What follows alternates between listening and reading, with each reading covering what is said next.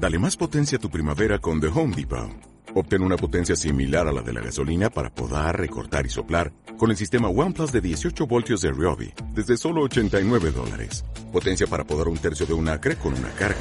Potencia para recortar el césped que dura hasta dos horas. Y fuerza de soplado de 110 millas por hora. Todo con una batería intercambiable. Llévate el sistema inalámbrico OnePlus de 18 voltios de Ryobi. Solo en The Home Depot. Haces más. Logras más.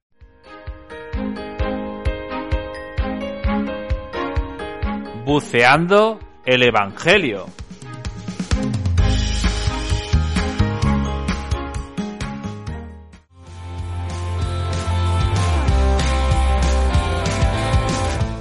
Pues a todos, bienvenidos a nuevo episodio de Buceando el Evangelio. Hoy domingo 18 del tiempo ordinario, también festividad de San Ignacio de Loyola. Y comenzamos, como siempre, escuchando el Evangelio que San Lucas nos regala.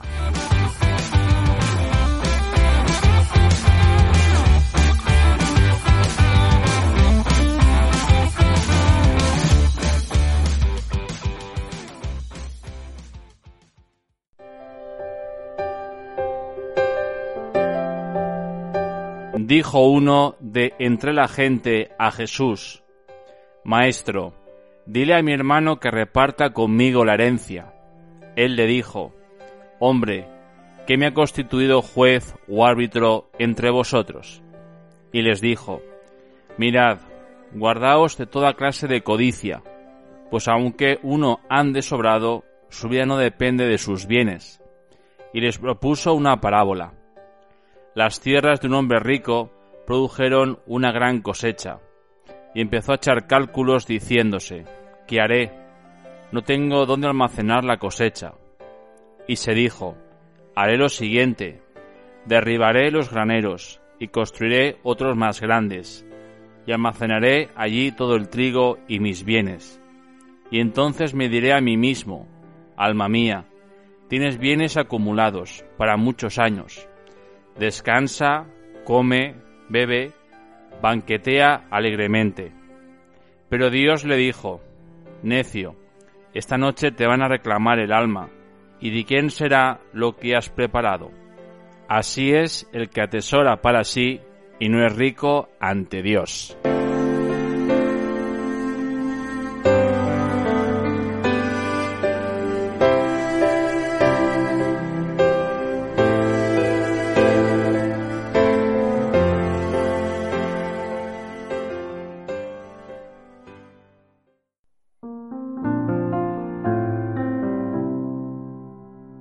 Saludos a todos vosotros y a vuestras familias.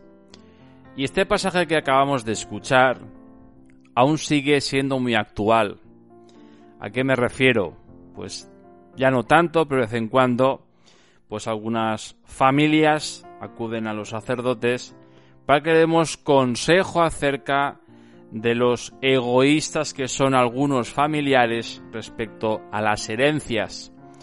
Pues si nos fijamos en profundidad, esta pregunta, petición, rogativa que le, hace, que le hacen a Jesús, no la responde, sino que le ofrece para los dos, le ofrece una forma de vivir la riqueza.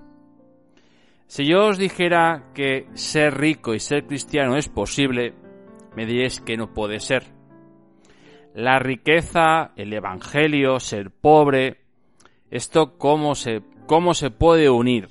Jesús en ningún momento condena a la riqueza, a los ricos, sino la forma de cómo uno vive la riqueza. Tú puedes tener muchos beneficios, puedes tener mucho dinero, pero no endiosas el dinero. No vives como si fuera lo único y exclusivo. ¿Qué es lo que viene a decirnos esta parábola del rico necio? Un año con un gran beneficio, pues como no es agradecido, sino decide ensimismar esa riqueza, ese beneficio, hacer unos graneros más grandes y darse una buena vida unos cuantos años. Aquí viene el error. Jesús cuando nos da un gran o pequeño beneficio, es para que en primer lugar consideremos que Él ha sido ante todo el que lo ha hecho posible. Nuestras manos, nuestros pies, nuestra inteligencia, la hemos puesto al servicio de los demás y al servicio también de lo que estamos haciendo. Y nos dan grandes o pequeños beneficios.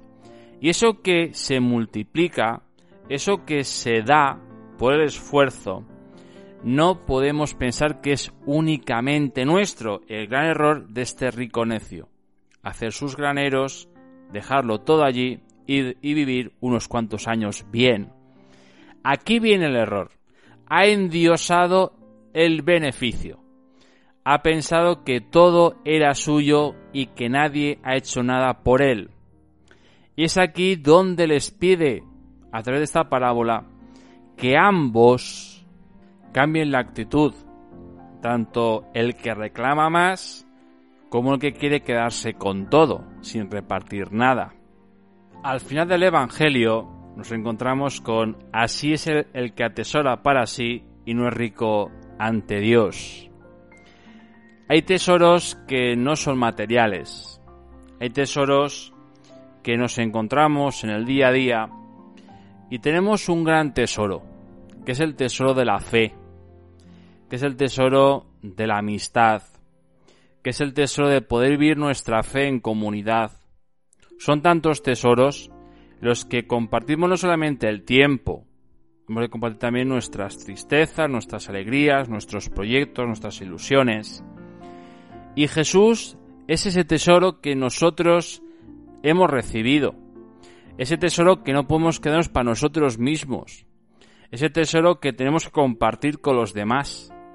Por eso cuando atesoramos tantas cosas, hay un momento que necesitamos decirlo, que tenemos que comentarlo, porque la fe no solamente es yo y Dios, Dios y yo, sino es justamente el compartir, el mostrar, el testimoniar, el decir a los demás, pues cuántas cosas el Señor me ha dado, sin mérito alguno, de forma inmerecida, como un regalo.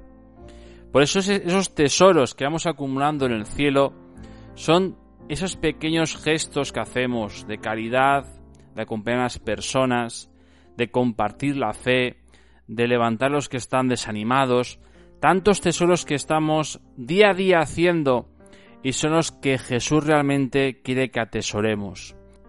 Por eso los beneficios que recibimos de Dios están para esto, están para dignificar nuestra vida y la de los demás.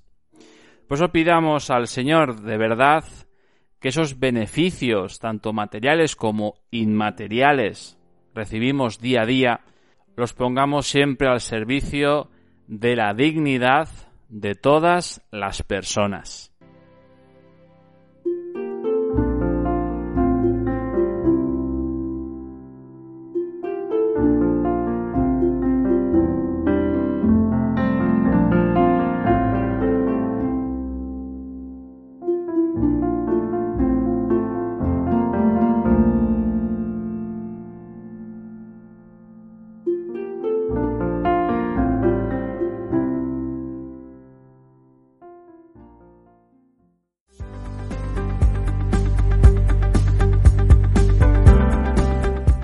Pues toca despedirse a todos, agradecer vuestra fidelidad y os espero en el próximo episodio de Buceando el Evangelio.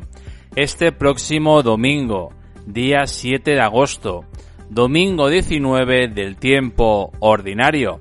Y me despido con una canción que se llama Mi Tesoro.